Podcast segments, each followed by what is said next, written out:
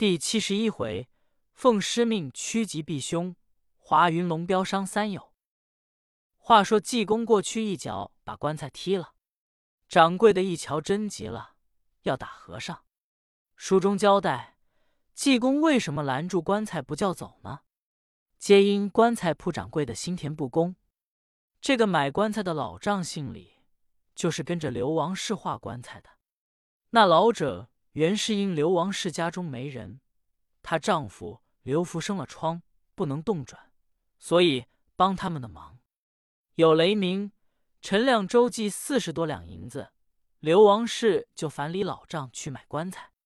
李老丈也不会买，来到东门外同丰剧场，一瞧这口棺材，足够四五六的尺寸，漆着黑油。一间掌柜的卖多少钱？这位掌柜的说。十五两银子，这口棺材是萧炎沟头，原是两层板包的，里面是爆花巨木，外头一上油，瞧着好像沙木，十是碎木头做的，净值五两银子。掌柜的是诚心冤人，向李老丈要十五两，连抬带礼二十两银子。李老丈也不懂还价，就答应了。掌柜的一想，这号买卖做着了。可以剩十几两银子，又够订一个月的伙食。赶紧叫四个伙计抬着跟去入殓。乃想刚走到东门，和尚拦住，要躺在里头试一试。掌柜的不肯，和尚用脚一踢，把一层薄板踢碎了，由里面直掉下锯末。李老张一瞧，说：“我不要了，我只说是厚木头，哪知里面竟是锯末。”我不能要。掌柜的一想，已然银子到手，和尚给他破了，气往上冲，吩咐伙计：“你们拉住劲打！”四个伙计就奔上来，要揪济公。济公用手一指，口念六字真言：“眼嘛那八迷蒙，眼赤令鹤。”这四个伙计眼定了，瞧着他们掌柜的，当是和尚。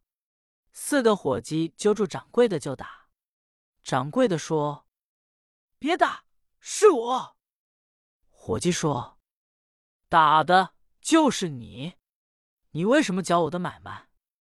掌柜的说：“我是王掌柜。”四个伙计方才明白过来，一瞧把掌柜的打了，复返四个人又要揪和尚打。这个时光，雷鸣、陈亮赶到。陈亮说：“别打，怎么回事？情？”掌柜的一瞧，这两个都是壮土打扮，相貌不俗，说：“二位大爷别管，我跟和尚是一场官司。”李老丈一瞧，认识是二位恩公。陈亮说：“因为什么？”李老丈说：“二位恩公要问，皆因刘王氏家中没人，托我买棺材，我上了年岁，瞧不真。”我只当这棺材真有四五寸厚，哪知是两层薄板夹着锯末。陈亮一看说：“掌柜的，你这就不对了。做买卖不准欺人，你趁早给人家换一口好棺材，不准争斗，要不然我拿片子送你。”掌柜的也不知雷鸣，陈亮有多大势力，敢怒而不敢言。济公掏出一块药来。说：“李老丈，你把这块药拿回去，给刘福敷在疮上，保管药到病除。”李老丈说：“大师傅什么称呼？”陈亮说：“这是灵隐寺济公长老。”李老文谢了济公，拿着药，同棺材铺掌柜的回店，另换了一口棺材，抬到刘福家，把药给刘福上了，疮也好了，把他母亲葬埋了，一家人。感念济公的好处，这话不表，单说济公见了雷鸣、陈亮。和尚说：“你们两个人由哪里来？”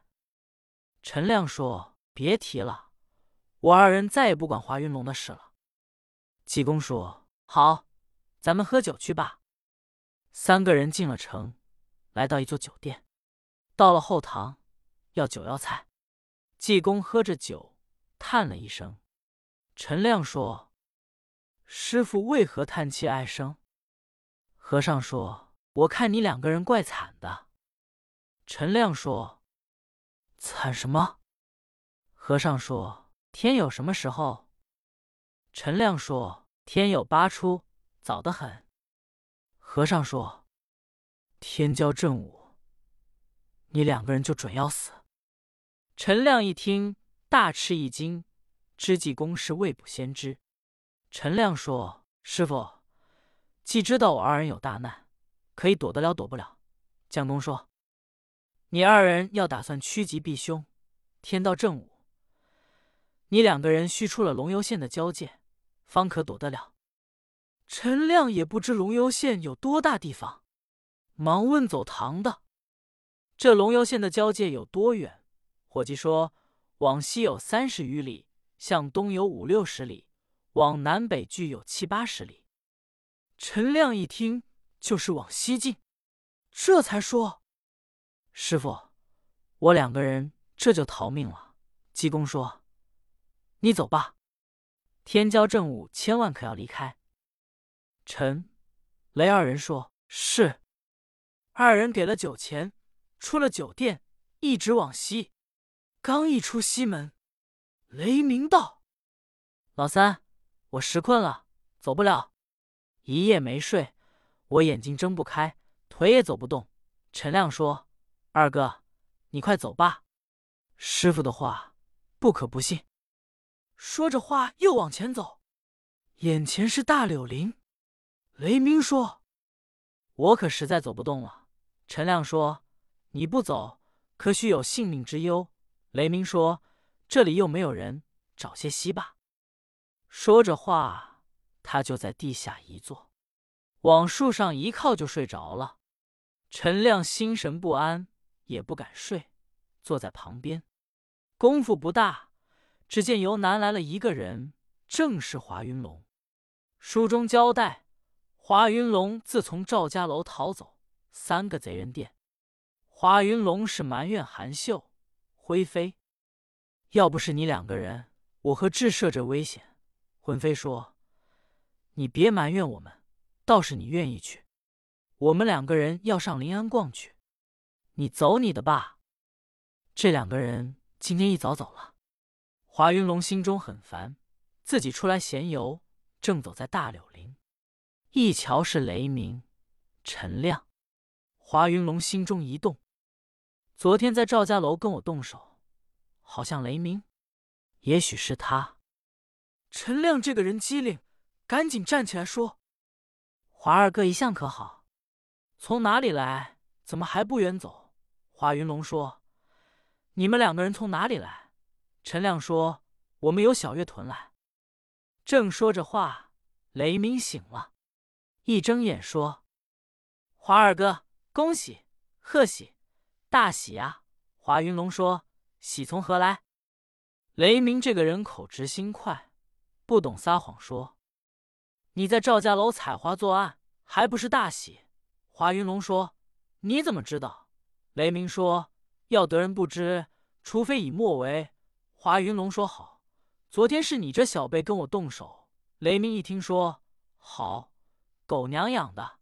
你骂我小辈，我拿刀剁了你！说着话，拉出刀来，赵云龙就剁。贼人摆刀相迎，二人杀在一处。陈亮说：“花二哥、雷二哥，不可动手。”三两句话翻了脸，你我自己弟兄，岂不被人耻笑？雷鸣哪里肯听，一刀跟着一刀，恨不能。把华云龙杀了，方出胸中恶气。贼人的武艺比雷鸣强得多，故意游斗，把雷鸣累得浑身是汗。陈亮一瞧，把刀拉出来说：“雷二哥，闪开！”雷鸣闪身躲开。陈亮说：“华二哥，你也站住！